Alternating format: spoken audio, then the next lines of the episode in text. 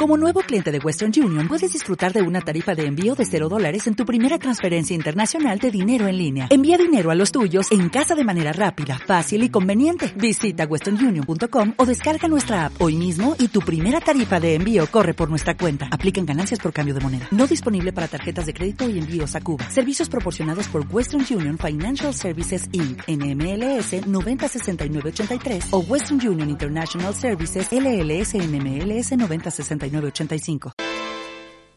este espacio radiofónico está patrocinado por Consulta Veterinaria La Amazonia, venta de comida y accesorios para todo tipo de animales, situados en la urbanización Las Huertas, primera fase local 9, en Santa María de Guía. Teléfonos 928 55 38 69 y 627 52 44 12. Consulta Veterinaria La Amazonia.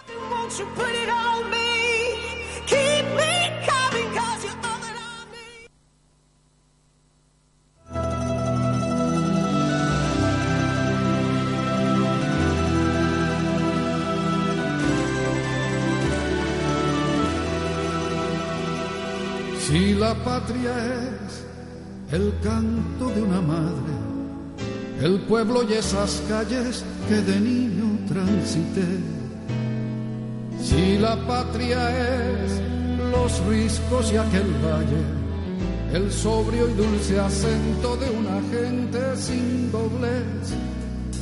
Si la patria es un sueño sin bandera, esa hermosa quimera que aún recreo alguna vez, tengo que cantar con voz emocionada un himno que revienta y dice patria,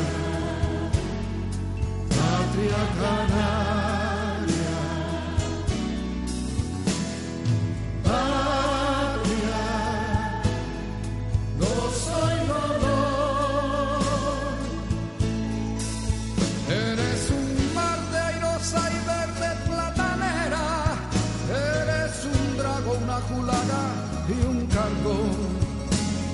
Eres la brisa que cimbrea las palmeras con un soplo de pasión. Patria, patria canaria. Buenas tardes. Nos encontramos una vez más en los estudios de Radio Paro Noroeste con el fin de emitir un nuevo programa, La cosa va de perro o de perro va la cosa, el orden de los factores en alterar el producto.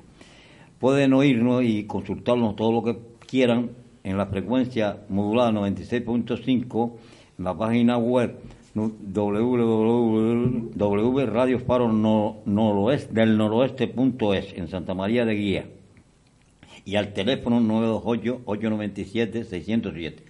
Como es natural, empezamos con darle el, saludo y las gracias a mis contertulios.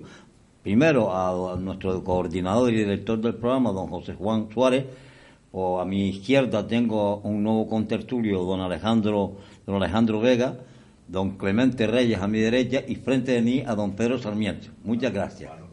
Buenas tardes. Comenzamos el programa como siempre es las noticias de perros que hay por ahí, por el mundo, Clemente, por donde, yo no sé, él tiene noticias hasta, hasta del Polo Norte. Noticias perrunas. Perrunas. Bueno, vamos a arrancar con una un poco chunga, para no perder la costumbre. Estos días se ha hecho famosa Raíz y Tierra, dos podencas abandonadas que han saltado a los medios de comunicación porque una protectora de Ciudad Real que las, las recogió, pues acaba de denunciar públicamente el pésimo estado en que se encontraban estos animalitos. La Guardia Civil está buscando a los responsables del mal estado de estos dos animales que fueron arrojadas desde un coche que prácticamente no es que no tengan piel, es que casi no tienen carne en algunas partes del cuerpo y parecen apenas un amasijo de huesos salpicados por, por mechones de pelo y trozos de piel. Eh, en algunas zonas están en carne viva y los cuidadores creen que llevan meses sin recibir ningún tipo de alimentación y que tampoco han tenido eh, los cuidados necesarios. Estos animales han estado en un abandono absoluto y la verdad es que las imágenes que han saltado a los medios de, comunicación, en las redes sociales, pues son realmente estremecedoras. Eh, realmente los, los desaprensivos que los han abandonado no fueron identificados, sucedió esto en, Ciudad Real y ahora mismo la Guardia Civil está intentando localizarlos para instruir las diligencias correspondientes. Dos animales en un lamentable estado de alimentación y de cuidado, vilmente tirados. Otra noticia que nos llega del cantante Alejandro Fernández, que ha estado a punto de perder una pierna por la mordedura de un perro. Fue hospitalizado y a punto estuvo de que le tuviesen que amputar una pierna encanguenada. Esto quedó en un susto, afortunadamente, se está recuperando rápidamente en, su rancho mexicano. Y eh, al parecer la mordida fue mm, realizada por un perro en la pierna izquierda del cantante, tuvo que ser ingresado y por desgracia pues la pierna se enganguenó y prácticamente casi no la recupera. Le mandamos un saludo a este gran cantante mexicano y esperamos que tenga la próxima vez más cuidado con los perros. También llega una noticia de una lucha, tremenda lucha de una madre coraje, para que su hija pueda ir al colegio con su perro guía. Marisa, que es la madre de la niña, intenta que Dora, que es la perra que acompaña a su hija, su hija eh, Patri, pueda entrar en un colegio de Fuengirola. Al parecer las normas del colegio impiden que entren perros al centro pero se da la circunstancia de que esta perrita, una perrita labradora de nueve meses, es capaz de detectar los ataques de epilepsia que le dan a la dueña. Eh, la niña evidentemente tiene que rehacer su vida y necesita cuando sufre estos ataques pues que, se le intervenga rápidamente. Eso lo hace esta perrita que está adiestrada para localizar, para detectar cuando se producen estos ataques y eh, es imprescindible que la, niña esté acompañada en todo momento por esta perrita que es un, seguro de vida para ella. La madre ha conseguido reunir cientos de firmas, está intentando que la normativa andaluza se modifique para que los perros de asistencia puedan eh, asistir a los colegios, puedan eh, acompañar a los alumnos a los colegios, que es el problema que se está dando en, esta, en este caso, y que eh, en las primeras jornadas de la recogida de firmas ya tienen 24.000 apoyos para que esta perrita pueda acompañar al colegio a la niña. Eh, está intentando además que esto trascienda y que se produzca un cambio en la normativa para que esto no suceda no solo ya a, la niña, a Patty, sino que en el caso de otros niños que tengan este problema puedan también eh, disfrutar y puedan estar seguros con los perros en el caso de de perros de asesoramiento de conducta, como el caso de esta labradora. La Consejería de Educación del Gobierno andaluz pues ya está eh, preparando modificar la normativa para que esto pues, no vuelva a suceder. Oye, pues, pues, pues por mí cuenten con la firma mía también para, esa historia. Bueno, la verdad es que ha recogido muchas firmas y parece ser que ha despertado algunas conciencias porque la, la, esta figura no estaba recogida y mm, estamos hablando de un tema de salud. ¿Cómo, igual, igual, que un invidente, un invidente, vamos a ver. Eh, en este caso por necesidad, ¿no? Y, y, y aparte los, los, los animales está diciendo me, que me pega el micro, tengo la, la manía.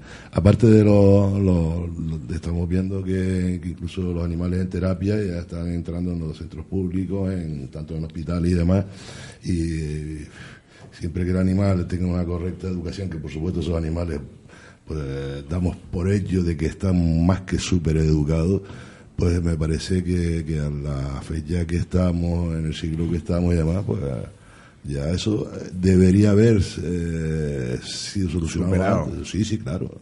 Eso es mi forma de pensar, porque conmigo cuente con la firma esa. De, de, de, la busco y la, la firmo. Como podrán observar, eh, es más, más las, los beneficios que hacen los perros que, lo, que los perjuicios, ¿no? Este es el caso del cantante pues yo creo que no es la actuación del perro, yo creo que el perro se, ha educado para que, para que haga esas actuaciones, porque vemos el otro, yo, vemos el, el de la niña, vemos del labrador, pero yo creo que falta conciencia en la gente, ya lo decía un famoso presidente, que eh, la persona que no, la persona que de buenas a primeras eh, cambia, no es que cambie, es que antes no lo podía hacer, no tenía, no tenía Mm, valor para hacer esas cosas y lo está haciendo. O sea que el, la vena mala que existe entre, entre todos, entre todos los humanos, eh, la demuestran a veces con los perros y haciendo mm, abandonar a los perros, no, no, no tenerlos como tienen que tenerlos y también incitándoles a que actúe con, de, mala fe. Bueno, la verdad es que tenemos pocos datos de cómo fue el accidente, de, en este caso, de, Alejandro Fernández, pero desde luego mm, es una, una, triste noticia porque a nadie le, agrada que sucedan esas cosas. ¿no? No, no buen gusto. Pero habría que saber también cómo se produjo el accidente. Y seguimos, seguimos con una noticia que nos llega desde Madrid y nos habla de Elton, que es ahora mismo uno de los armas secretas de la Guardia Civil para resolver secuestros y asesinatos. Esto es un pastor belga de 10 años, un perro adiestrado y que usa ahora mismo la policía para detectar restos de sangre y huesos humanos. Y es hoy por hoy una de las herramientas más, más potentes que tiene la policía para detectar muerte violenta y desapariciones. Estuvo cinco años estudiando, investigando desapariciones y muertes violentas, eh, pero cuando realmente este animal eh, pasó a conocerse, a ser más popular, fue a través de un accidente que sufrieron cinco militares mientras estaban practicando con explosivos en la Academia de Ingenieros, ahí esto fue en Hoyo de Manzanares, y tuvieron que hacer uso del perro para eh, detectar los restos que estaban esparcidos por una zona muy amplia. El perro no dio tiempo siquiera a que los eh, forenses tuvieran tiempo a documentar los, los trocitos, los restos que aparecían, porque en cuestión de minutos dibujó todo el mapa de la explosión, localizando todos los restos. Un trabajo importantísimo que probablemente si se hubiera realizado fuera de España sería un perro archifamoso. Este animal que lleva trabajando con la policía en, descubrir rastros y restos humanos, sobre todo restos biológicos, ya ha investigado más de 400 desapariciones, homicidios y asesinatos y al ritmo de 40 por año está trabajando desde hace, como les digo, 10 años con la policía.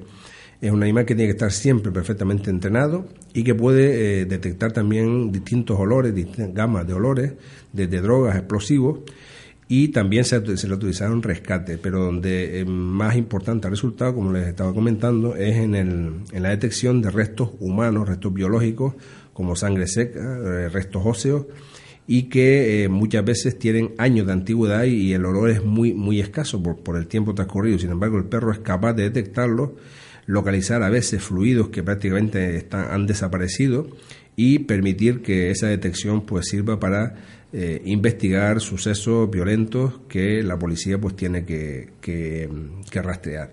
Por algo, Elton se considera hoy uno de los mejores perros policías de España y está empezando a hablarse de él en las redes sociales y también en los periódicos. Por otra parte, de Murcia nos llega una noticia alentadora y hemos eh, comentado aquí varias veces la, la, infinidad de utilidades que tienen los perros. Hablábamos hace un momentito de esta, de esta perrita que en Andalucía quieren que acompañe a, su propietaria al colegio, que es capaz de detectar la epilepsia.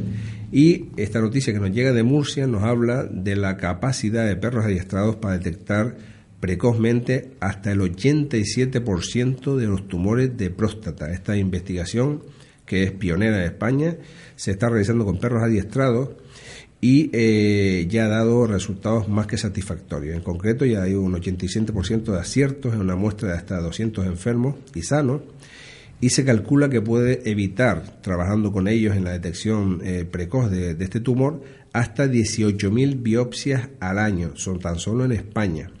Este proyecto del Hospital de la Fe en Valencia está ahora mismo eh, trabajando con varios perros para que estos animales puedan detectar los tumores tan solo con olfatear la orina de los enfermos.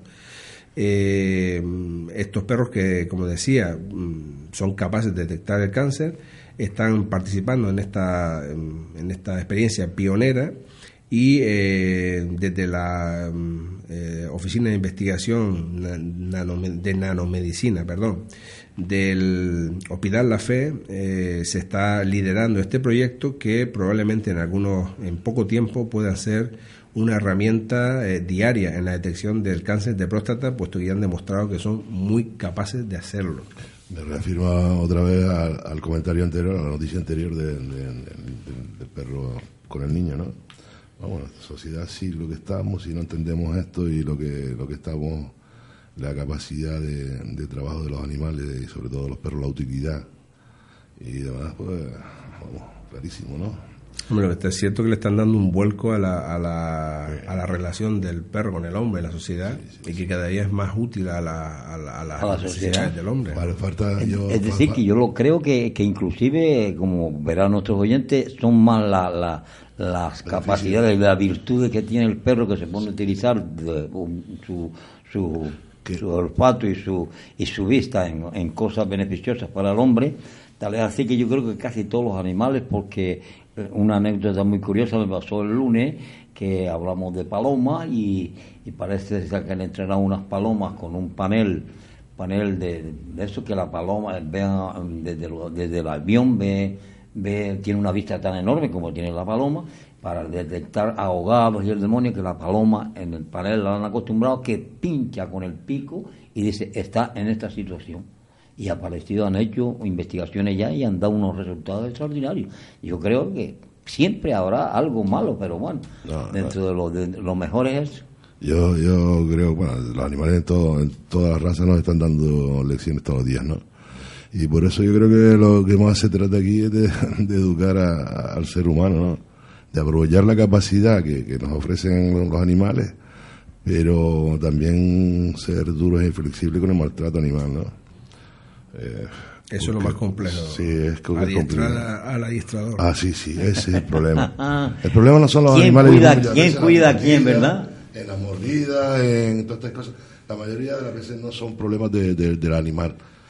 Son de, de- de- de- del animal de dos patitas. sí, quién cuida a quién sí, sí, pero la, la ventaja y, lo, y a los hechos nos remitimos que, que no cabe duda que, que es un gran colaborador en este caso de salud, en, en otros casos de rescate en personas, en otros En casos ayuda, de mejoras en los hospitales, Vamos, en fin, de, de- de- útil. de muy- una, una gran utilidad. Y aparte ya las, las tradicionales de pastoreo y demás, pues, es, es- es indudable, es impepinable. ¿no? Bueno, eh, otra noticia nos acerca a Tenerife y es que el grupo de perros de salvamento ayuda en emergencias ANAGA va a llevar a cabo el próximo lunes una exhibición en colaboración con el Ayuntamiento de San Sebastián de La Gomera de búsqueda y rescate de personas desaparecidas. Hablábamos la semana pasada aquí con un miembro de Protección Civil de, de Gran Canaria, el grupo de rescate de, de Gran Canaria, que nos hablaba precisamente de la búsqueda de personas desaparecidas en grandes áreas y es un poco lo que este grupo tiene el feño va a realizar en San Sebastián de la Gomera este próximo lunes. Eh, por su parte, el alcalde de San Sebastián de la Gomera estuvo explicando a los vecinos también la importancia del trabajo que realizan estos animales y el hecho de que se hayan eh, se encuentran ahora mismo en aquella isla para realizar no solo entrenamiento sino también eh, practicar en un eventual suceso que pudiera haberse dado como el que hace unos apenas una semana se dio en el municipio de Los Cristianos. También la Eurocopa de Fútbol 2016 nos trae de nuevo como protagonista al perro, y es que la policía ha tenido que emplearse a fondo contra los hooligans ingleses y contra algunos rusos también, que ha tenido que eh, intervenir numerosas veces en la localidad de Marsella después de que se han producido altercados en la zona vieja de la ciudad. La intervención de la policía antidisturbios, como siempre, con, con elementos antidisturbios, isosorio, gases lacrimógenos, ha tenido un protagonista y son los perros de intervención que han evitado males mayores y que han intervenido contundentemente como siempre. La policía eh, se ha tenido que emplear a fondo porque esta parte negativa del, del deporte, por llamarlo de alguna manera, pues está siendo la protagonista de esta Eurocopa. y ya que estamos en campaña electoral, algunos líderes políticos están también manifestando su afición canina.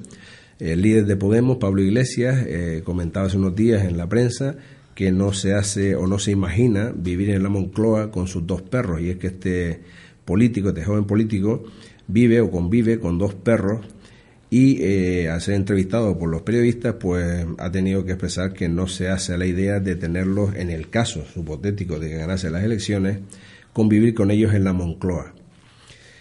También hay un interesantísimo informe que eh, se ha elaborado recientemente y que nos habla de las tendencias en cuanto a las aficiones caninas, en qué razas son las, las que tienen preponderancia, las más comerciales, las favoritas.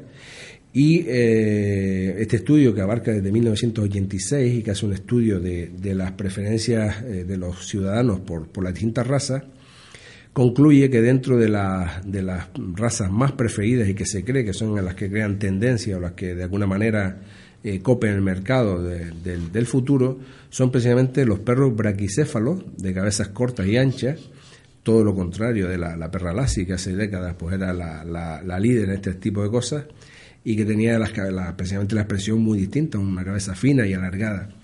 Eh, este estudio eh, afirma que eh, la preocupación de los veterinarios por este tipo de tendencias pues cada vez es mayor, puesto que estas razas son razas muy enfermas y que muchos veterinarios están preocupados por el bienestar de los perros braquicéfalos.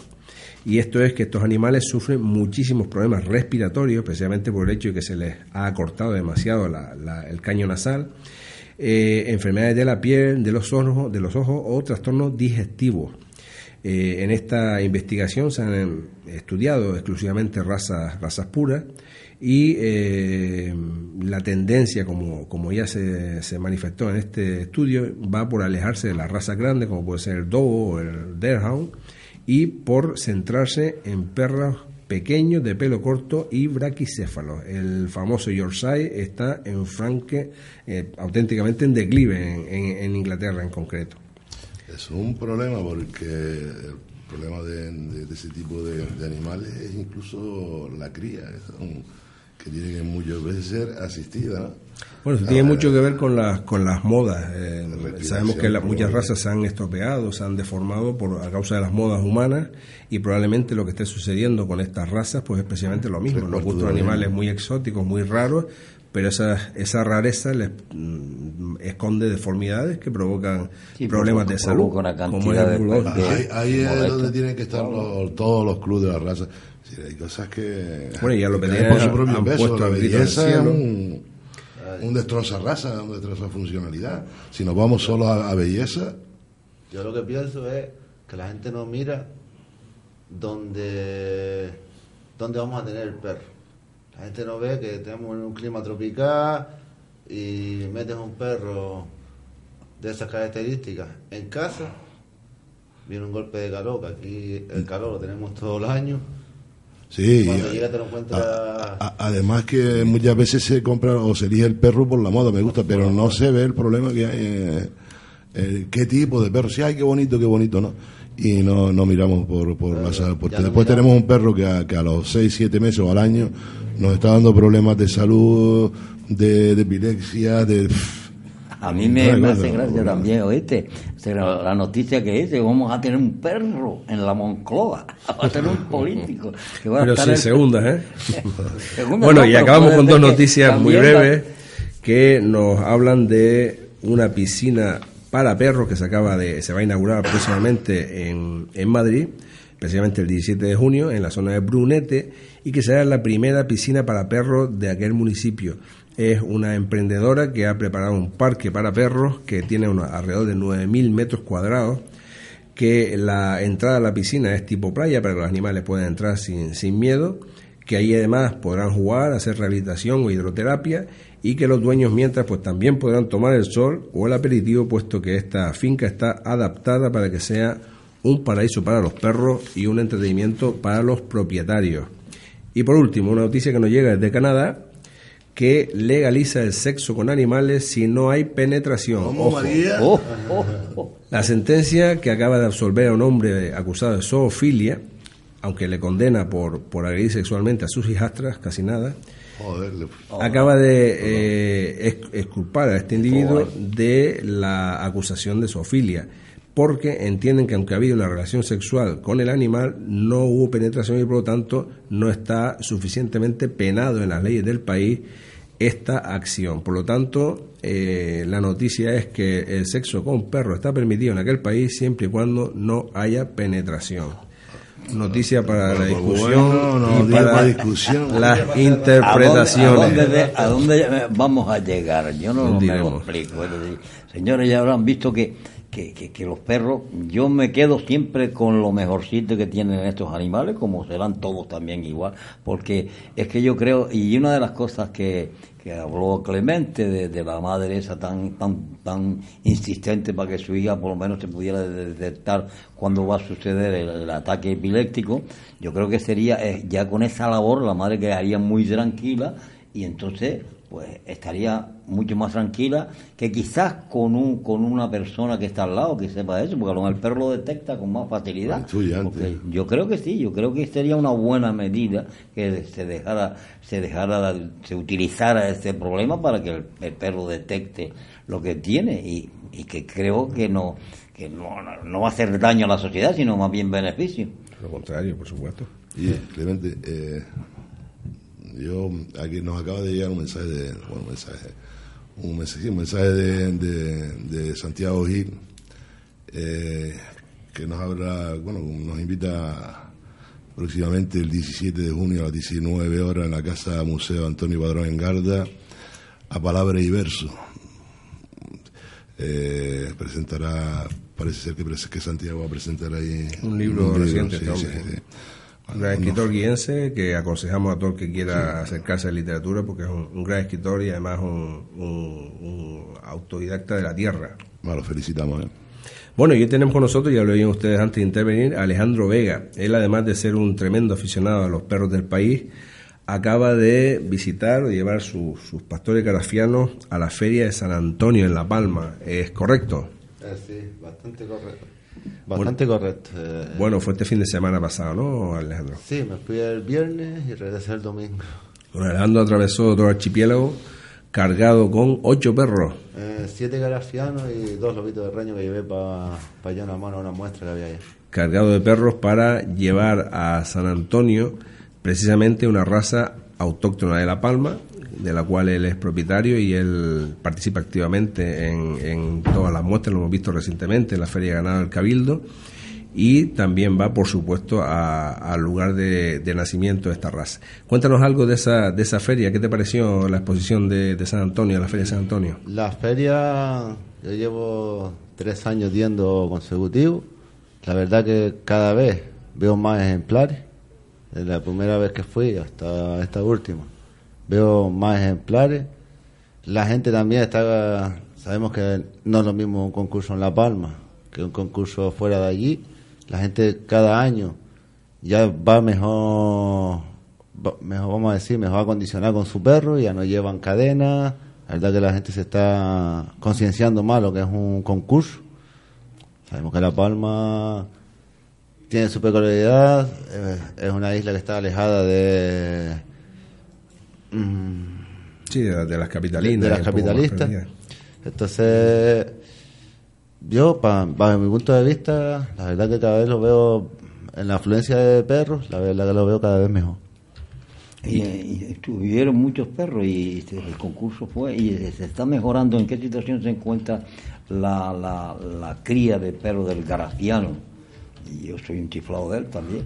El garafiano, ¿en qué situación se encuentra La Palma? La gente está preocupándose por seguir recuperando y mejorando esa raza. Eh, los pastores de La Palma, o la asociación, el problema que tiene es que no, mm, a la hora de criar, llevan muchos años no fijándose, eh, fijándose nada más que en el perro funciona. ¿Sabes? Que el perro pastore. No miran que... O sea, la- la- lo- miran, más, miran más el trabajo El tra- que, el- que la, la, la belleza. la morfología, vamos a llamar morfología, va, en- ¿sabes? no miran, ah, no llega un, se- un pequeño seguimiento de, Un censo. claro, un censo, un seguimiento de camadas, entonces a la hora de cruzar, llega como te cruza sin darte cuenta, porque Sí, lo hace sin darte cuenta, un hermano con otro hermano, porque es funcional a la hora de trabajar con el ganado. Pero eso coincide en que, en que eso se va a convertir en una consanguinidad terrible. Muy grande. Y Ese- se va a perjudicar la raza en sí. Ese es uno de los problemas que está teniendo el garafiano ahora mismo, que tiene la queratitis, es una enfermedad de los ojos, queratitis En la córnea. Puede Sí, ser. eh, no me sé el nombre ahora Sí, específico. da igual. Eh, hay unas chicas, unas compañeras ahí de Tenerife que están haciendo mm, trabajo que este fin de semana estuvieron en La Palma, están haciendo un trabajo oftalmológico para intentar buscar o no buscar, sino Solucionar el problema. solucionar el problema de la queratitis. Eso lleva años. O sea que lo mejor sería, yo creo que sería idóneo que se que la, la- el club se dedicara a traer, llevar perros a las distintas islas para que se creara, para que se, se- no, no, se, no se convirtiera con tanta consanguinidad, porque llegará un momento, a pesar de que puede tener funcionalidad, y eso lo sabes tú, eh, cuando llega un momento que se hace mucha consanguinidad, no tiene funcionalidad, eso es lo malo. Tiene es lo malo. enfermedades. Y entonces que hay, yo creo que hay que buscar eso, eh, decir que se habla la raza, porque eso les pasó a los, a los Bueno, japoneses con el perro. con- Alejandro, Eso a- pasa en a- toda la raza. ahora mismo, eh, ahora mismo, ahora mismo hay, hay bastante en el grafiano como para, para, para no llegar a, a esos extremos de consanguinidades, aunque parte lo hacen eh, los pastores muchas veces por que en creencia de la utilidad van a ir y, la- y, y a, y a veces se equivocan, ¿no? Porque también la consanguinidad, al- si arrastra algo bueno, también arrastra la posibilidad de que arrastre bastante malo, ¿no? Eh, pero si hay, yo creo que, no sé, eh, te pregunto, ¿no? Hay, hay bastantes perros garrafianos ahora mismo como para no llegar a, a eso si hubiera un control. mm, Si hubiese un control, yo como delegado aquí conozco, no llego a todo, no llego a todo por mi, eh, la- mi trabajo y, Y- y mis cosas personales, no me dejan para llegar a todo. Pero yo a la medida de posible sé dónde hay, donde están la mayoría de los pastores grafianos aquí en Las Palmas. bueno. no, no lo tengo controlado en censo. Hay un compañero en Tenerife que también por su Sí, por en campo de trabajo sí los tienes controlados. Sí, no, lo- sí, por el campo de trabajo tengo Sí, el bastante. campo- O sea que, que también, yo creo que sí, eh, ¿no te parece a ti que sería idóneo de que eh, las dos cosas tendrían que ir paralelas? Es decir, buscar la, la morfología del perro. El perro no solamente se necesita ser bonito, sino que tenga efectividad, ¿no? Es decir, pero, pero claro, es decir, que hay que buscarlas paralelamente una a la otra, porque si no estamos cometiendo Yo, una- una- un, yo precisamente, un error terrible. precisamente en mi casa, en mi casa, tengo un perro que era de, de mi padre en paz descanse, que tiene una oreja caída por parte de una, ¿sabes? por consecuencia de una otitis. Sí. Ese perro no de, ese perro estaba trabajando en ganado. Ese perro aporta mucho a la raza. Más de lo que pierde por una oreja doblada, ¿no? Ese perro ahora mismo, yo particularmente me he traído últimamente a mi casa dos perritas de Tenerife y una perrita de Granada para para, para no No con- no convertir en- consangrar ellos mismos. Sí. Mira, eh, en cuestión de trabajo, hace tiempo el club en La Palma estaba haciendo trabajos de Affinity. eh, Agility. Agility, sí, perdón, Affinity. Agility, sí, eh, y demás. Eh, ¿En qué situación está ahora mismo Pastor Garafiano? Eh, ¿Se lleva el deporte? lo están, ¿Se sigue trabajando en esa línea? Sí, ellos Sí. tienen compañeros, los compañeros de Marea Verde en La Palma están están haciendo agility Trabajo. dentro de los colegios, llevando el pastor perfecto, dentro de los colegios. muy Cosa que a mí aquí en Canal, en Las Palmas, me gustaría, más complicado. pero no intento estar donde me donde puedo estar, donde me llaman, donde mm, donde puedo estar Claro. porque el trabajo y las cosas me lo permiten. Pero no- en, en colegios no, porque trabajo por las mañanas y me es imposible. Mira, ¿y cómo está la situación que tenían ellos del registro a nivel internacional? ¿Ya lo consiguieron? Me parece que les faltaba algo, me digo. No, eso eso va todo en eso es una cadena. Eso tiene al perder tienes que tener un número de camadas registradas, cosas que en La Palma por problemas económicos no no registran camadas, pues es un coste cualquier pastor no te registra una camada porque es un coste. Entonces, mm, hasta el sábado mismo estuvimos hablando. Digo, nosotros no podemos llegar a la internacional, a la FCI, porque no tenemos ni el número de camadas, ni el número de perros inscritos, ni el número de... tal, y no se ven perros en concurso. Entonces, ¿sabes? eso va todo... Bueno, en.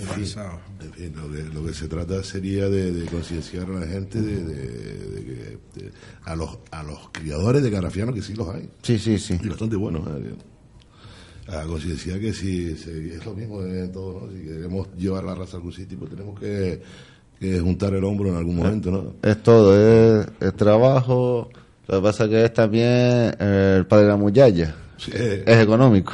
Eh, económico. sí. Porque todo aquí se mueve por dinero. Pero eso es muy fácil si se, si, si se involucran, que es lo que tienen que hacer los políticos, se involucran las, la- la- las autoridades Ramón, para no- defender no- una, una no- cosa no- que es de ellos. Ramón, no te vayas muy, muy lejos. Las autoridades aquí, más o menos a nivel local, Sí, sí, Isla de Man, sí, pero bueno, pero eh, yo creo que van- yo creo que hay que existir, ¿no? Pedro. Pero viajar un perro para llevarlo al nivel que, que la- el club quiere es mucho más que la historia de una Eh. monográfica aquí en la isla o, o- No nos vamos, o- no nos vamos a ir más lejos. y saltar una isla ya es Yo, un problema. no, yo tengo mi perro, mi perro apuntado ahora para un punto, para una especie de razas españolas que hay en, en el Escorial en septiembre. Nada más que viajar mi perro, Colaboración eh. mm, Gran Canaria, Madrid, Madrid, Gran Canaria, la vuelta son 240 euros. Lo más la estancia. Un perro. Y que te lo dejen estar allá. eh, Sí, sí, estamos hablando sin salir de Sí, sí, sin salir entiendo. de Gran Canaria. Yo llego al aeropuerto el día 10, que me voy el día 10 para allá. Digo, facturar un perro. Vale. 240 euros ida y vuelta. Cuando yo, con 155, Va bien. voy y, bien, y vengo.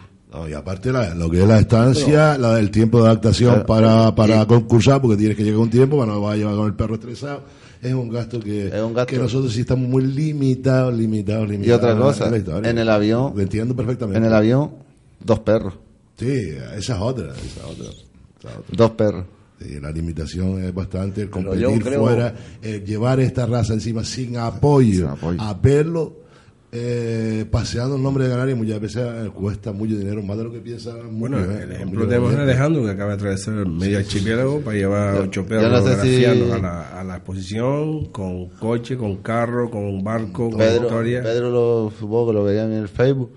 Yo cuando arranqué de los cristianos rumbo a, a La Palma, pasando por La Gomera, porque hicimos escala en La Gomera, Sí, me puse, eh, estaba ahí en el barco y digo, que tengo que poner algo, es que digo, muchos muchos sueñan con un, con un crucero y yo para, para llegar de Gran Canaria a La Palma he cogido dos barcos y nueve, y nueve horas de, tra- de travesía.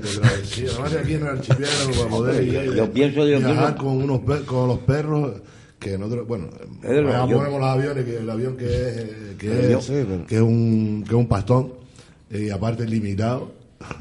Pero yo pienso, Pedro, que como ha hecho aquí, también pasaba aquí con, con el Cabildo de Gran Canaria, con la, con la, con la, con la granja experimental, con, con esto que se hizo el otro día, han mejorado una barbaridad que Sí, para sí, eso está, y entonces, entonces hay que insistir No, ante, no. la- ante esas autoridades que son las responsables, lo que no se puede dejar de perder una raza que es ancestral, que la tenemos Ramón, aquí. vamos a ver, Ramón, más eso que por es- decir, eso es- eso es decir, evidente, hay que ¿no? eh, tienen que concienciarse y cuando no solamente no solamente me voy no solamente me voy al, al a los gobiernos de la isla que es el cabildo de la Palma sino también a cuando no funciona el mismo la, En la- este la- caso, la- Ramón, la- el gobierno de Canarias en Ramón, general En este caso creo que Alejandro tiene otra noticia, porque Alejandro, por ser delegado en, en Gran, en la, la provincia de Las Palmas, el, el reconocimiento que se te dio por el ayuntamiento de... La verdad que fue una grata noticia. Sí, sí. Una grata noticia. Yo el, el sábado, como cuando llegué allá, me fui a mi concurso, como todos los días, como, cada vez que voy allá, me fui a mi concurso, competí, me traje, conseguí varios premios.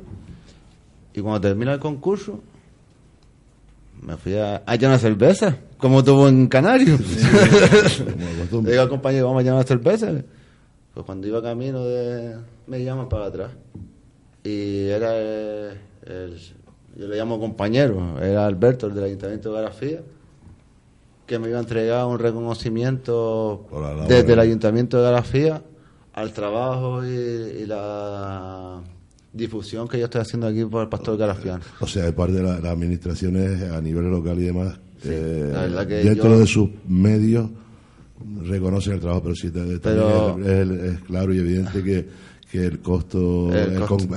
el aparte ya del costo que es competir aquí a nivel de las islas, pues sí es bastante costoso, te tiene nueve horas viajar en, en barco para poder llevar perros. Para poder llevar Para perros, poder llevar para perros. poder... Eh, ya luego, si vamos a un nacional o un internacional, el costo es, en muchos casos, la economía personal no nos permite. eh, De momento el pastor garafiano solo puede llegar, igual que el majorero, a competir nacionalmente. Yo no puedo ir a una mundial, excepto ahora que es en el 2020, en Madrid, que ahí sí autorizan todas las razas españolas porque es en Madrid. Bueno, eso dentro de la. de De- la- estamos hablando donde compito yo. Todo es ¿sabes? posible si se quiere. Estamos Todo hablando donde compito yo. Alejandro, todo es posible si se quiere. Yo sé que hay, Sí. que, hay que mover a la gente.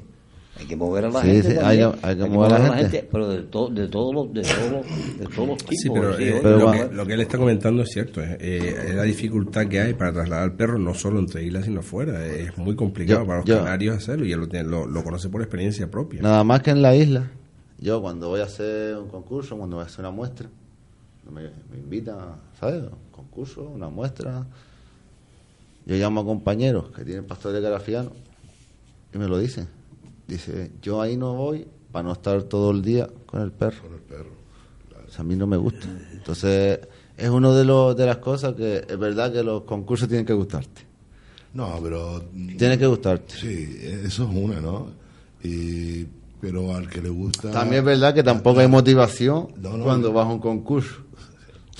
La raza, eh, no, y la raza se defiende donde se tiene que defender de una, ¿me entiendes? Y si que, que se quiere llevar una raza, bueno, nos vemos, nos vemos nosotros también quizás eh, por parte de Todos los canarios- de todos los canarios, nos vemos igual. y el hándicap de, tener eh, la raza molosa, eh, el peso, el transportín, eh, eh, toda esa Fernaria, pues nos limita todavía aún más, ¿no? Somos sufridores de, somos sufridores de, de- Mm. Ahora voy a contar una anécdota. No tiene que ver con el garafiano. Bueno, sí tiene que ver. Pues yo fui en representación de la raza a la isla Lanzarote ahora tres meses. Fui invitado a- allá. Y había un, un concurso de presa. sí, sí, Había un concurso de presa. Y habían invitado a un compañero de Tenerife con sus que trajera dos perritos, campeones de España, para que estuviera allí en el, en el concurso. No competían, pero para que- para que fomentar un poquito el concurso allá en Lanzarote. ¿Cuál fue la, la sorpresa nuestra? Nosotros estábamos, llegamos, llega, llegamos el viernes, el concurso era el sábado. El viernes por la noche tenía que llegar desde Tenerife, que estamos al lado. Pues la sorpresa nuestra fue que ya él estaba subido en el avión con sus perros embarcados y el comandante, como el perro, se le quitó el bozal dentro del avión, dentro de su transportín, mandó a bajar los perros y no lo dejó viajar. Aparte, aparte de eso, de que te, te encuentres con... Un tigre bengala, un tigre bengala. Bueno, estamos hablando hasta hace un momentito de la feria de San Antonio en la isla de Palma y ese mismo fin de semana teníamos también aquí en la feria, eh, perdón, en el recinto ferial del Cabildo de Gran Canaria las jornadas cinegéticas en las cuales participó activamente el Club de Español del Podenco Canario. Tenemos al otro lado del teléfono a Tito Monzón, especialista en esta raza y uno de los grandes conocedores de la misma. Eh, ¿Está por ahí, Tito? Sí, buenas tardes. Muy buenas, Buenas tardes, tardes. señor. Buenas tardes. ¿Qué tal? ¿Cómo está todo el mundo? Pues aquí hablando de perros para no perder la costumbre. Pues eso es bueno. Bueno, Tito, eh, un, gran montaje que se tuvo lugar este fin de semana en, en la granja, en esa jornada cinegética. Cuéntanos un poco cómo fue ese evento de fin de semana. Sí, efectivamente esto lo organizó el Cabildo de Gran Canaria, el Club del Podenco Canario y la Sociedad de Cazadores de Gran Canaria. Y entonces pues coincidió con la 32 monográfica del Podenco y que si la queríamos hacer juntos, digo, hombre, por los canarios juntos y siempre. Entonces, pues se presentaron como 176 ejemplares de Podenco y 21, o 21 perros de muestra. Aparte de que se reconocieron pues 31 perros que entraron con los no reconocidos. La verdad, una participación en las jornadas que previamente el viernes y el sábado y efectivamente fue un viernes, sábado y domingo apoteósico, la verdad que sí, Clemente. Apretado, apretado el número de, de actos, charlas, conferencias y actos que hubo durante, durante todo el fin de semana. Todo, hubieron charlas muy interesantes todas, hubieron charlas sobre displasia de los perros, la explicó el veterinario Alejandro, después eh, también explicaron el tema de enfermedades de perros, de parvovirosis, moquillo y en fin. Y luego también hablaron los agentes de medio ambiente, también muy bien, muy bien. Y se tocó el punto de las cabras. Y el cabildo explicó efectivamente, o en este caso los responsables mm, explicaron, los técnicos, cómo se las habían arreglado para el tema de las cabras, porque es un tema complejo y es un tema que yo salí convencido, la verdad que sí, la verdad salí convencido, porque en un sitio tan difícil como es Bubú y, y esta parte de la aldea, pues no es fácil meterlas en veredas. Asistieron unas 1.500 personas, más o menos, según la gente, y también hubieron la participación también de otras sociedades como Cocadeca, Cetrecán, Arcogran, eh, Club del Braco Alemán, agentes de medio ambiente, también el Palomo Buchú, y en fin, hubieron una cantidad de actos que estuvo muy bien, muy bien. Y la charla que yo sinceramente me impresionó fue el tema de de las cabras que lo dio pues Gustavo Viera, creo que es, que es un concejal del Ayuntamiento de Lucas. La verdad, todos estuvieron buenas, pero luego lo mejor que me gustó fue la primero la participación, todo el mundo tranquilo. Al final Cabildo dio una degustación completamente gratis allí para todo el mundo y se aprendió un montón y una participación y una calidad en los ejemplares que la gente la gente de por sí ha mejorado en la raza y, en tener menos perros, pero más calidad. De eso te, quería preguntar, Tito, ¿en, qué momento crees que se encuentra la, raza del Podenco ahora, que evidentemente ha dado un cambio en los últimos años tremendo? Sí, efectivamente, ahora ha dado un cambio y un poco ha perjudicado a la raza. Ten en cuenta que en las islas hay pues 30 o 40 mil perros y se ha perjudicado mucho el tema del poenco hace años por el tema de la enfermedad, la enfermedad de los conejos. Esto no hay quien acabe con ella. Tenemos eh, dos enfermedades aquí en las islas, que tenemos la vírica y la mixomatosis. Y el podenco se ha recuperado, se ha mantenido muy bien, pero el domingo fue un exitazo porque la gente han vuelto, han dicho, tengo siete perros, tengo cinco perros, me puedo salir al campo con cuatro legalmente, según el Consejo Insular de Casa y, los tengo bien, los perros de buena calidad, completamente limpios. Tú sabes que nosotros hemos estado desde siempre peleando porque se tengan bien los animales y la verdad es que se ha logrado, se ha logrado. Buenas tardes. Ya te digo, yo estoy contentísimo. Estos mismos perros, la perra pola que se quedó el año pasado campeón de todas las razas en en la feria que el domingo se celebra otra vez en la Feria del Atlántico, en Infecar, y esta calidad de perros también fue el domingo pasado a Madrid y quedamos muy bien, muy bien, muy bien. Quedamos muy bien porque ver razas canarias participando allí, donde hay, había concretamente en Madrid 4.600 perros en dos días. Y las razas canarias, pues hay que potenciarlas, hay que ayudarlas y hay que mantenerlas sea como sea desde el Cabildo nos han dicho que vamos con las manos abiertas para lo que sea, desde el director general eh, de Medio Ambiente, pues Manuel Amador y Juan Manuel Brito, el consejero de Medio Ambiente, que estuvieron presentes en el acto, pues efectivamente, una muy bien. Tiren para adelante, que cuente con nosotros por lo que haga falta. Buenas tardes, Tito. Soy Ramón Martín. A mí, como no me gusta el podenco, eh, vamos a ver, eh, eh, ya tú, tú me dices y te, he oído decir que se ha bajado la cantidad, pero se ha mejorado la calidad, ¿no? Eso es lo que quería decir. Te lo escucho muy mal, ¿eh? Mira, soy Ramón Martín, ¿me, oyes ahora?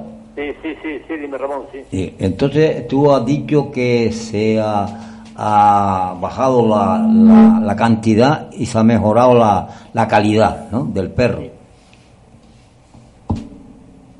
Sí, efectivamente se ven que los cazadores han quitado muchos perros y yo la calidad que veo cada día pues mejor, porque concretamente uno de un señor de Tenerife, que los perros que vinieron de Tenerife muy buenos y de Fuerteventura, pues me dijeron, mira, es que el juez lo tiene difícil porque son todos iguales y son más o menos, es decir, que son muy homogéneos. Y la verdad que yo desde mi punto de vista pues veo que la calidad, ahora, otra cosa es llevarlos al campo, que ya eso depende de una prueba de trabajo, que incluso el Podenco tiene su estándar de trabajo en Madrid presentado y pendiente que nos lo pruebe también. Pero yo veo muy buena calidad los perros. Eso le preguntaba yo, que efectivamente eh, hace mucho tiempo se hacían pruebas de trabajo, porque es un perro de trabajo. O sea, no solamente tiene el valor de la morfología y la belleza, sino del trabajo.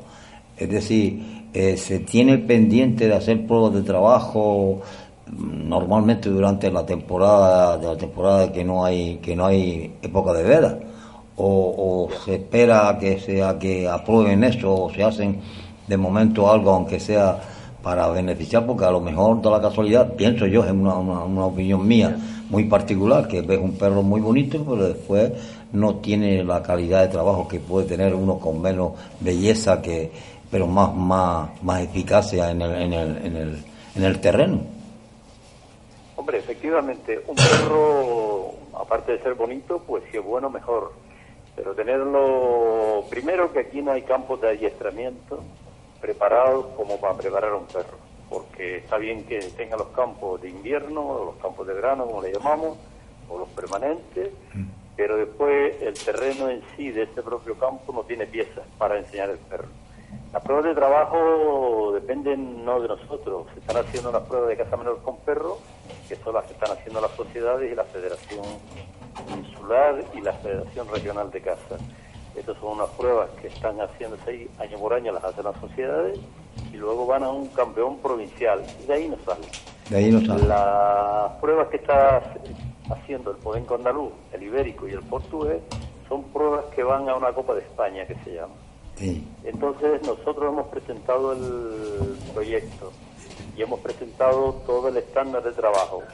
El único problema que había es que tuvimos que eliminar el hurón, porque claro, en, en Península si vas a competir, no puedes competir con el hurón.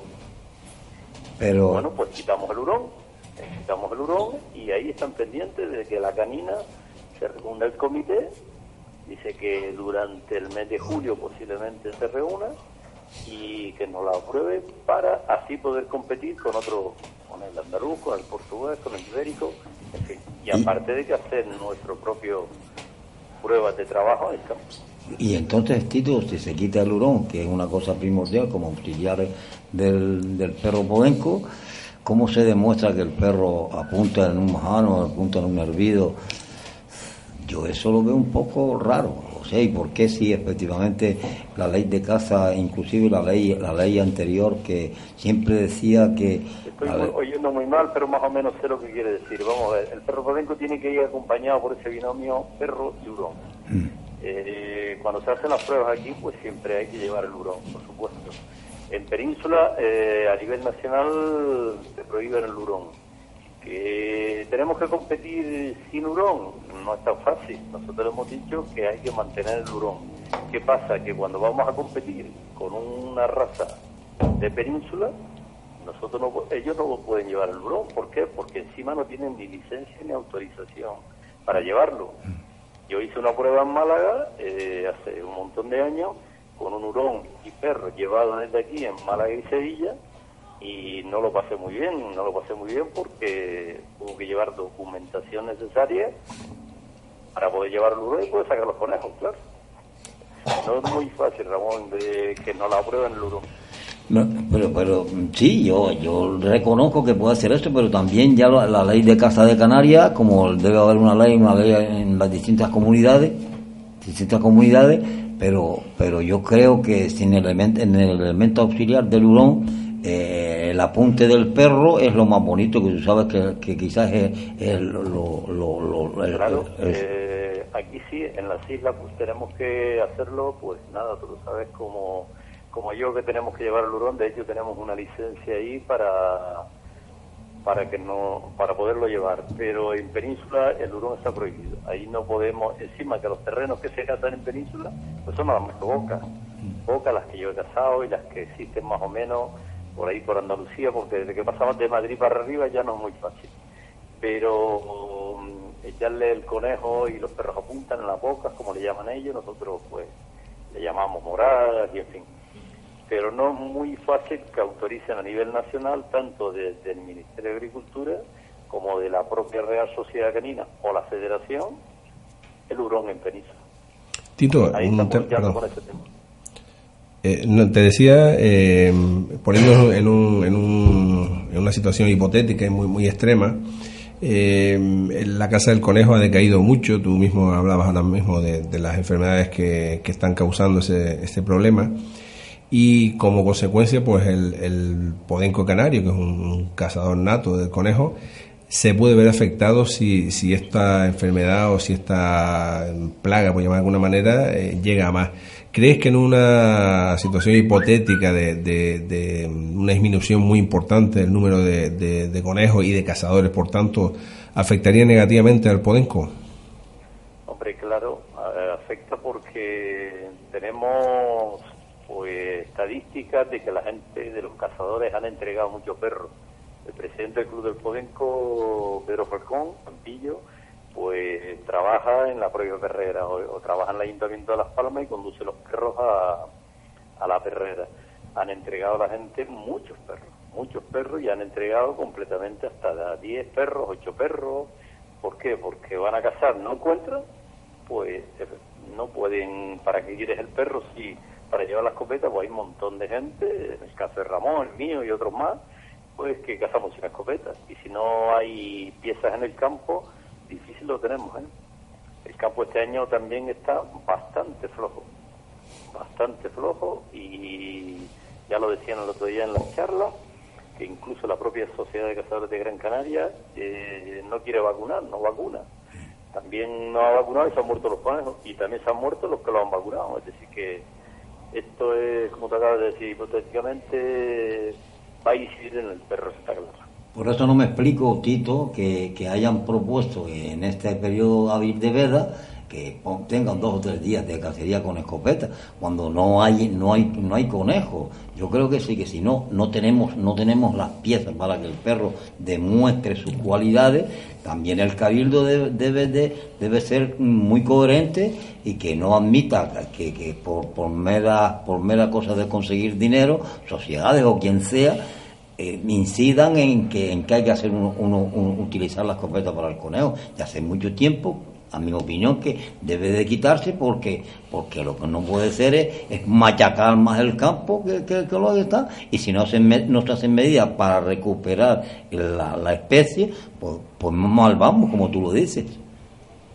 Sí, efectivamente, Ramón, tú tienes razón. Ahí cada año, pues, el Cabildo ha elaborado ahí un- una ley general de veda, se ha reunido el Consejo de Casa y, en fin, y yo no estoy de acuerdo con, con, una- con que hayan abierto, por ejemplo, la veda, o en este caso la escopeta para el conejo. Si no hay conejos para cazar a perro y bron, menos habría para matarlos con escopeta. Tito. Tampoco estoy en contra de los que quieren darle un tiro al conejo. Pero mm, actualmente, lo digo porque en una saca, y ponemos a Fuerteventura como ejemplo, hace cuatro años Fuerteventura sacó 2.600 conejos de una eh, de varias reservas de caza. Y yo participé en ellas como todos los años. Estos conejos, conejos puros, salvajes, vacunados en el momento de salir, que allí estaba el veterinario, la Guardia Civil, los consejeros, en fin, estaba todo el mundo controlado. Pues de esos conejos el siguiente año cerraron la veda. Y cerraron la veda porque no había piezas. Tito, Pues un acierto. ¿Qué pasa? Que entre más hay, más se mueren. Pero eh, la enfermedad arrasa con lo que hay. Tampoco, también lo que tú creo que comentabas, que no se hace nada por el campo. Y eh, hay que ayudarle al campo de alguna forma, porque esto de echar conejos al, al campo, yo no estoy de acuerdo. No, No estoy de acuerdo en el sentido de que hay que echar conejos, pero controlados, controlados, conejos salvajes, conejos bien vacunados o no vacunados, pero que hay que controlarlos muy, muy, muy, muy mucho porque el calendario de caza, desde mi punto de vista, yo no digo que no casemos porque esos perros, tenerlos amarrados a mí un año, no es muy conveniente. Pero mm, hay que tomar medidas. Ya el otro día lo decían los veterinarios que esto va menos. Tito, Pedro Sarmiento, eh, saludo, buenas tardes. Yo soy desconocedor de la casa, desconozco los perros, eh, conozco los perros, pero sí es verdad que soy un desconocedor de la raza. Y mi pregunta desde el punto de vista de un desconocedor de la raza, y enterándome de, de, este problema, ¿cuál, ¿cuál, es la solución que se está, o, la que se, o, lo que se intenta con respecto a la enfermedad de conejo? ¿En qué sentido se está trabajando para erradicar? Para erradicar esto y si tú le ves una perspectiva que pueda haber una solución o, que vamos a peor. Yo lo único que sé de las enfermedades que a nivel nacional, internacional y, se está trabajando sobre las vacunas con efectividad. Mira, ayer, el domingo pasado se abrió la veda en algunas comunidades autónomas en, en la península. Se han matado un montón de conejos otras comunidades autónomas pues no mueven nada, sino pues dejan el terreno como está y los conejos que están o las piezas que están dejarlas tranquilas. Esto de la vacuna pues no sé en qué va a finiquitar, ¿no? Porque la verdad es que es muy complejo, muy complejo el tema y los cazadores estamos sufriendo el tema, por supuesto. ¿Y, y cuál, y cuál es, eh, se sabe algo del origen de esa enfermedad que hasta no hace mucho era desconocida, eh, por lo menos en las islas, o, yo no tenía constancia? Bueno, esa enfermedad creo que fue un médico francés allá por el año 70 y algo, que lo que se cuenta y lo que se dice. Un médico francés por ahí que vacunó unos conejos y los extendió por toda Europa porque aquí en las islas, hasta creo que fue el año 78, 80 más o menos, no había enfermedad de conejos y luego pues claro eso se contamina de tal forma como está el medio y tiró por todo sitio. Yo recuerdo de por ejemplo en Fuerteventura o Lanzarote que solo ir a cazar mm, no había enfermedad y aquí en Gran Canaria pues sí que la eso por ahí por el campo de gol o por ahí son las noticias que se tienen desde esa eh, época. Entonces, parte de, la culpa ha sido también eh, quizás el haber traído especies de, de otros sitios para la repoblación, a lo mejor eh, podría ser una parte de, si, si, fuéramos a buscar una culpabilidad, ¿no? el trasiego de, de, ese tipo de animales quizás en un momento dado que se que se que se pudieron utilizar para la repoblación llegó a alguna cepa eh, infestadas, ¿no? Sí, sí. Podría ser. Eh, también mucho, es decir, hay sueltas incontroladas que se han hecho en las islas o se han hecho en la isla y eso pues perjudica al campo. El campo admite hasta cierto punto, pero llega un momento que hay un refrán que dice que contra la madre naturaleza no hay quien luche. Sí, no, ahora está a, la voz de, de, este comentario, en estos días siempre invadiéndolos y donde hay cuatro conejos vamos 60 a cazar, pues la gallina, si se mata, si se matan las madres, pues no hay cría. Tito. Tito, un momentito, Tito, a, este paso vamos a tener que especializar los perros nuestros ahora en ardillas y serpientes, ¿no? mal, ¿no? Porque sí que estoy en poca cobertura. Sí, no. Pero que sacrificarlo, ¿no? Pero que, vamos, lo que decía, la gente está teniendo menos perros y hay que pensar que se sacaban 14 o 15 mil licencias. No, no. Yo creo que lo puede saber mejor que nosotros, que era quien la, quien la hacía, ¿no? Mira, en la época ¿Te acuerdas en la época tal cuántas licencias sacaban? Como 14 o 15 mil, ¿no? Sí, de 14 a 15 mil, pero yo pregunto, Tito, al, Cabildo, se le ha dicho muchas veces que, que, que se implique... Y ahora, pues me parece que el año pasado fueron 4.500 o sí, Sí, sí. Pero al Cabildo se le ha dicho muchas veces, Tito, y tú lo sabes, que, que se implique en la en implique en, esta en este en este estudio a tanto a la facultad de veterinaria como a la facultad de biología para que para que estudien eso porque esas son las pagamos todos del, del gasto del gasto general de, de, Canarias las universidades se mantienen que la pagamos todos los contribuyentes. Entonces yo creo que se lo ha dicho y que si no se hace una labor eficaz no, no, no, no, conseguiremos nada. Yo creo que en la península lo han hecho de esa forma. Ah, claro, es distinto porque son costes, se gastan el dinero, ¿no? Y, y eso, las, las cacerías se pagan muy bien. Entonces, pues yo creo que aquí, yo creo que hay que utilizar esa, esos dos, esas dos entidades para que beneficiar nuestros campos, porque si y después, si no controlamos los que, los que están entrando, no controlamos el control, porque entró Bien, tú dices que te dijo por, por ahí, por, por, la, por el club de golf.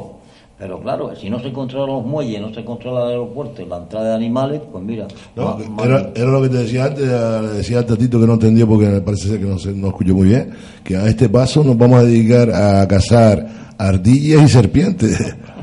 Recordamos listo. Aquí no, hay ardilla, pero ya creo que hay una especie por ahí por la pardilla que creo que también está invadiendo la zona o ha habido algunas que eh, lo están controlando desde el cabildo. Una, un, decir, es una especie de ardilla, pero que es muy parecida a la ardilla.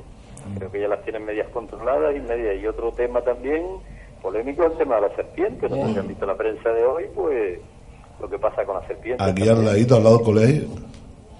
Concretamente por la zona de Valsequillo y la zona de San Roque, por ahí, pues están apareciendo serpientes por todos sitios.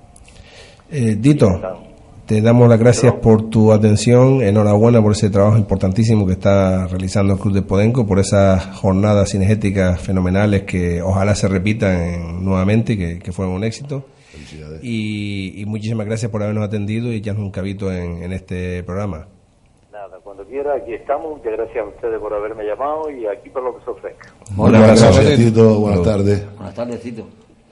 Bueno, teníamos por ahí, aunque no hemos pasado un poquito de tiempo, vamos a intentar a ver si podemos hablar con Luisa, que la teníamos esperando desde hace más de un cuarto de hora. Luisa García, nuestra veterinaria de cabecera, y vamos a ver si podemos contactar con ellos. Interesante la jornada de, de cinegética y la valoración que nos hace también Tito Monzón. Yo estuve abajo, Clemente, y eh, estuvo a tope, eh, estuvo muy bonito, concurrido, muy familiar, bastantes perros y bueno, dentro de, después estaba la gente de Cocadeca, estuvimos hablando, muy bien, estupendo, y después la parte de, eh, ¿cómo es? La parte de los genética, ¿no? De. Cinegetica, perdón. Donde había, bueno, búhos. Ah, sí, sí, sí. Es muy, es muy bonito. No, es una cosa que no sea muy habitual verlo para, para mí, ¿no? Pero estaba muy bonito y concurrí sobre todo, buen ambiente, buen tiempo, la gente este del Club del Podenco moviendo dos rines. Muy, completo, sí. Bueno, tenemos a Luisa ahí al otro lado del teléfono, según parece. Buenas tardes, Luisa. Hola, buenas tardes, Clemente. Buenas tardes a todos. Hoy nos pasamos, nos pasamos de rosca con, con el tiempo hoy, Luisa, pero como te teníamos ahí esperando, vamos a, vamos a ver, aunque sea breve, a pedirte tu valoración. Hace un momentito hablábamos de un, de un informe que acaba de publicarse sobre las tendencias en cuanto a, la, a, la, a los perros que son más, eh, más apetecibles comercialmente hablando y eh, las razas que a las que parece ser que se, por las que se inclina este estudio son razas pequeñas de pelo corto, braquicéfalas y de pequeña talla. Eh, eso parece ser que ha lanzado, abierto las alarmas en, en, muchos veterinarios por la cantidad de enfermedades que arrastran estos animales y queremos ver tu opinión sobre, sobre este tema, si, si, si coincides también en que esa tendencia se está produciendo y en las, eh, los problemas de salud que acarrean esta, esta raza. Sí, bueno, primero, Clemente, permíteme felicitar a Alejandro, Alejandro Vega, lo conozco personalmente y creo que ha estado muy interesante eh, la charla y bueno, yo creo que la labor que está haciendo, la que lleva desarrollando como todos los que estamos metidos eh, haciendo cositas con las razas autóctonas, de lo que sea, perros, vacas, de lo que sea, yo creo que la labor es, es tan dura, tan dura, tan dura, que a veces, a veces no, siempre se necesitan estos reconocimientos. Yo creo que lo, el reconocimiento que le han hecho a La Palma por todo este trabajo y bueno, hoy ustedes aquí pues trayéndolo a que nos, nos, nos, enseñe un poquito cómo va el trabajo del pastor Graciano, eh, ha sido estupendo. Entonces yo quiero felicitarlo nuevamente por, por, la, por la labor y que no se canse, que no se ah. canse, que siga, que siga haciendo muchas cosas. Muy, muy gracias, Luisa. Nos sumamos a eso. y en cuanto a lo que me estabas preguntando Pues mira, yo creo que la elección de las razas es un tema tan complicado que es verdad que, que a veces influye sobremanera el tema de las modas. Sí es verdad que los perros pequeños los tipo bulldog francés, en su día bulldog inglés, eh, sí que se pusieron de moda eh, lo que pasa es que también hay que tener en cuenta que influye muchísimo eh, la zona en la que te muevas. No es lo mismo vivir en el centro de una gran capital como en Las Palmas a vivir en una zona rural como la que afortunadamente compartimos nosotros todavía aquí en la zona norte de la isla, donde todavía te permiten tener perros de mayor tamaño. Pero sí es verdad que desgraciadamente influyen mucho las modas, influyen mucho los criadores que a lo mejor ponen más, eh, difunden más determinadas razas y los, los clientes o, los potenciales dueños de esas mascotas no son conscientes de los graves problemas que pueden acarrear eh, algunas de estas razas que, que bueno, que además no son apropiadas a veces para tenerlas encerradas en pequeños pisos, no son apropiadas para tenerlas en pequeñas dimensiones y acarrean unos temas de salud y unos cuidados que los dueños no son conscientes de este tipo de cosas. Y si es verdad que este tipo de perros pequeños necesitan unos cuidados especiales de piel, necesitan a lo mejor eh, alimentación especial, necesitan ejercicio. Y es verdad, Clemente, que a veces se ponen de moda determinadas razas de perros, grandes o pequeños, eh, que hacen que los propietarios compren estos animales para luego, pues, acaben desgraciadamente en perreras o abandonados porque han sido han sido llevados se han dejado guiar por pues eso por una moda como tantas cosas y al final son animales que no encajan para nada dentro de la familia. Hay que ser un poquito consciente y un poquito consecuente cuando vamos a tener un perro o un gato o un pájaro, cualquier mascota que vayamos a introducir en la casa, tenemos que tener en cuenta nuestras posibilidades, nuestro espacio, nuestro tiempo, ya lo hemos hablado un montón de veces. Y con este tipo de perros que son pequeños, que necesitan cuidados especiales, más todavía. Yo creo que sí. Nuestros antojos los padecen las mascotas, ¿no?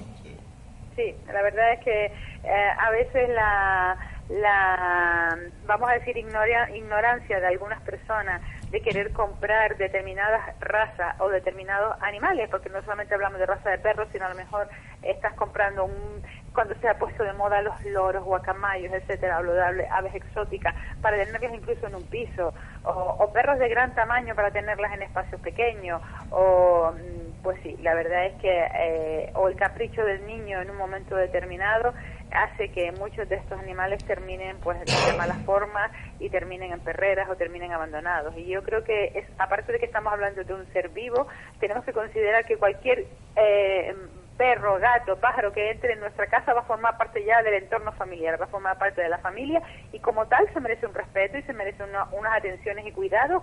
Y yo siempre digo que no es obligatorio tener nada en casa, no tenemos obligación de tener perro, gato, tortuga, pájaro, nada, no tenemos obligación. Si no podemos cuidarlo, si no podemos darle lo, lo mínimo, no tengamos, que no es necesario, se puede vivir perfectamente.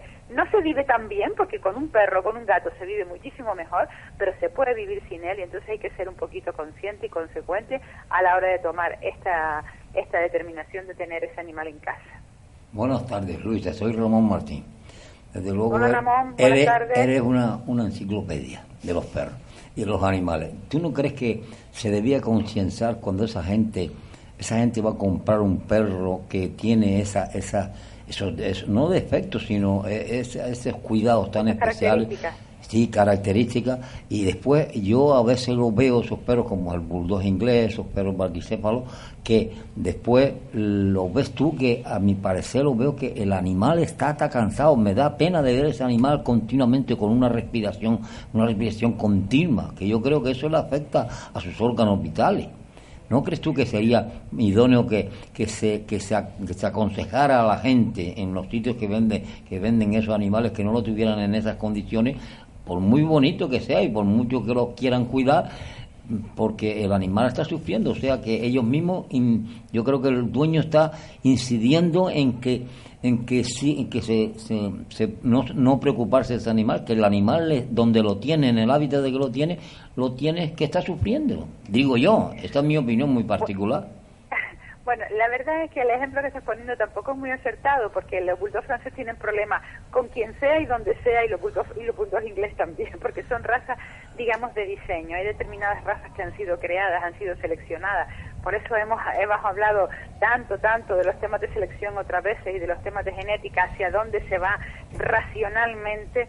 Eh, han sido razas diseñadas para a lo mejor eh, determinar determinados caracteres y, quitar otros y, bueno, nos han salido cosas ahí o les han salido a la gente que se ha dedicado a seleccionar genéticamente esas cosas que no han sido las adecuadas para mantener una salud aceptable. Ah, yo tengo, hay alguna gente que dice que el bulldog francés y el bulldog inglés han sido creados para que los veterinarios tengamos más trabajo y es verdad, porque tienen absolutamente de todo y es una suerte tener mucho bulldog francés y mucho bulldog inglés en la clientela porque van a estar siempre en la clínica veterinaria. Pero bueno, yo no me refería tanto a eso, a, problemas particulares de la raza, sino lo que me refería es a una atención en general. Eh, no podemos tener un perro eh, de pelo largo si no podemos cepillarlo o llevarlo regularmente a la peluquería. No podemos tener un presa canario de 70 kilos en un piso de 70 metros porque no es que no va a caber. Mm, a esto también quiero hacer un inciso. Los perros se adaptan a todo, los perros se adaptan a cualquier cosa, pero yo siempre hago incidencia en que tenemos que tener claro que un animal necesita atención, cuidado y tiempo. Necesita atención, cuidado y tiempo y dinero, porque hay que darles de comer y hay que tienen que tener sus atenciones.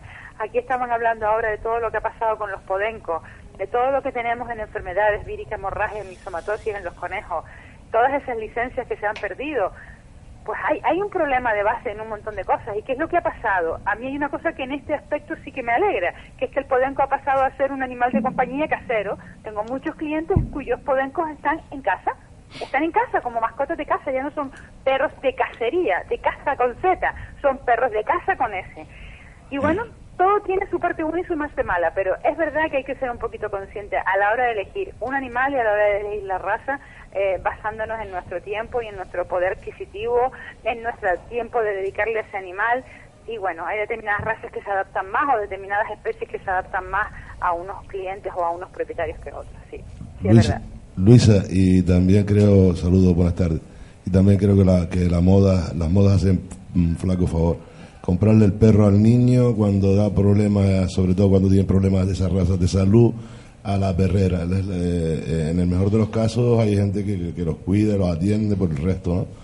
Pero por desgracia hay mucha gente también que compra esas razas que dan, que son un problema y a la hora de, de cuando pegan a dar problemitas lo primero que hace es deshacerse. Y eso es lo que tú decías. si quieres un animal no, no te obliga a nadie a tenerlo, pero cuidarlo, si ya que lo tienes, eh, es una responsabilidad y hay que cuidarlo.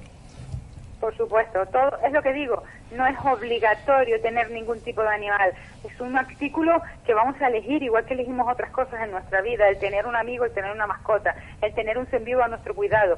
Por eso no hay que hacerlo a la ligera, sino hay que pensárselo y yo cuando vienen aquí a preguntarme qué les aconsejo, yo siempre digo, tiempo, espacio, dedicación, hay que tener en cuenta. Si uno no tiene mucho tiempo para salir a la calle para hacer un perro, pues a lo mejor tenemos que pensarnos en tener un gato o una tortuguita o un pececito de acuario y eso. Y determinadas razas, como bien dice Ramón, eh, pues necesitan más cuidado. No es que sufran más o menos, pero sí es verdad que necesitan más cuidado y más atenciones. A lo mejor necesitan alimentaciones especiales y medicaciones especiales. Y hay que tenerlo en cuenta a la hora de decidirse por el niño o por uno mismo, capricho personal o capricho infantil, a la hora de tener una mascota, en este caso, en este que estamos hablando, un perro.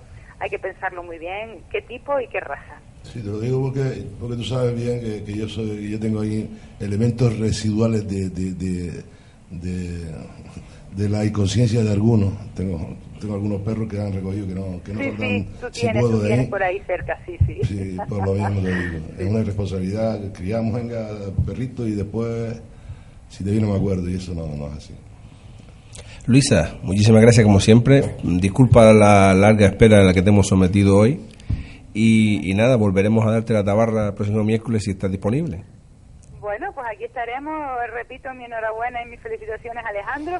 Y nada, cuenten conmigo que siempre es un placer hablar con ustedes y compartir cositas la tarde de los miércoles. Lucha, yo también te deseo que te deseo que tenga bueno allí en la en la el arrastre que hay en Aruca el día 19. Sí, sí, muchas gracias, muchas gracias, Ramón. Ahí estaremos. Vale.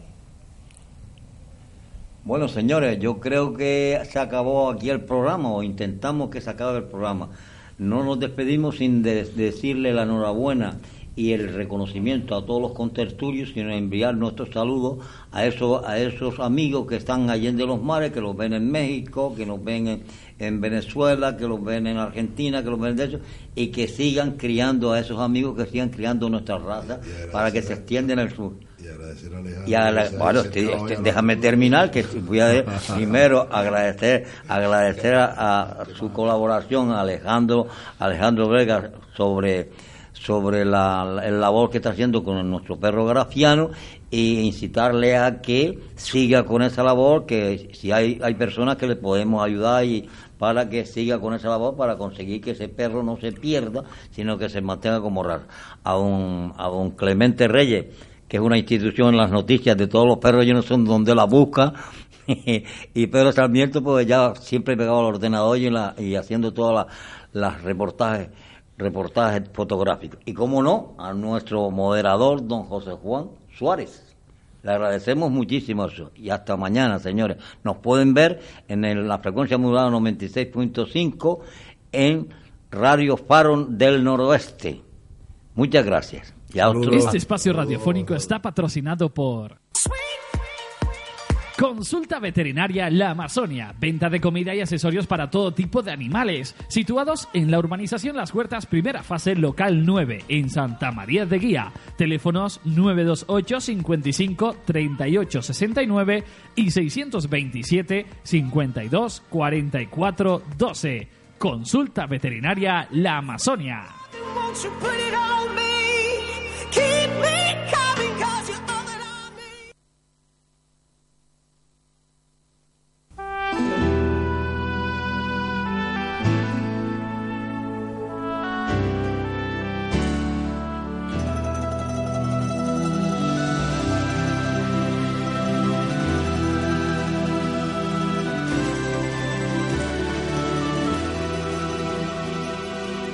La patria es el canto de una madre, el pueblo y esas calles que de niño transité. Si la patria es los riscos y aquel valle, el sobrio y dulce acento de una gente sin doblez. Si la patria es un sueño sin bandera, esa hermosa quimera que aún recreo alguna vez.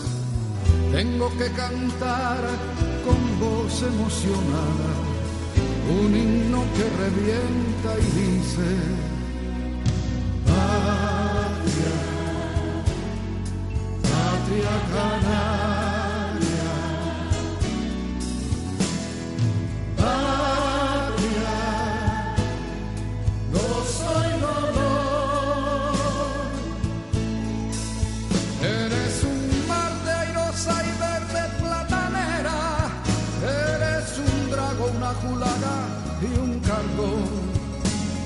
Eres la brisa que cimbrea las palmeras con un soplo de pasión.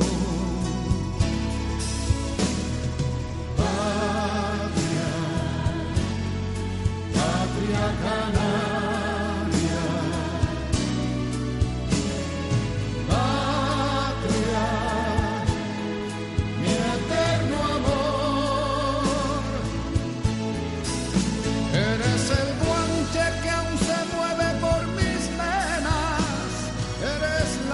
Que me abraza el corazón.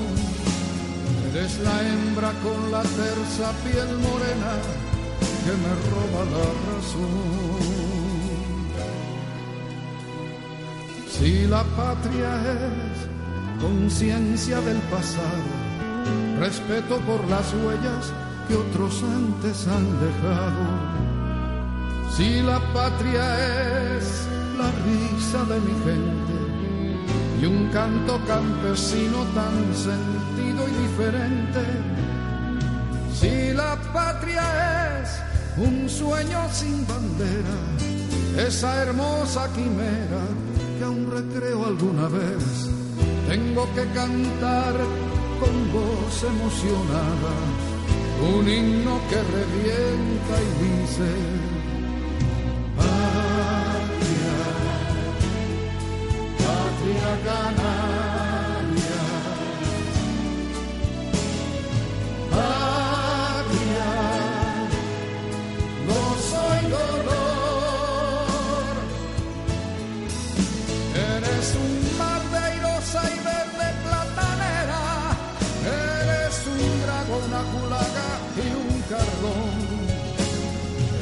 brisa que cimbrea las palmeras con un soplo de pasión.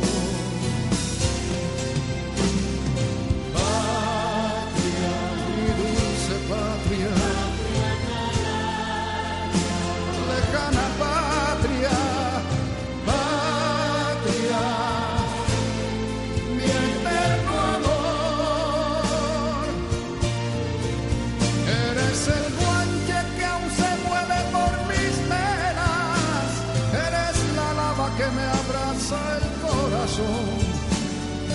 la hembra con la tersa piel morena que me roba la razón. Patria, llora la patria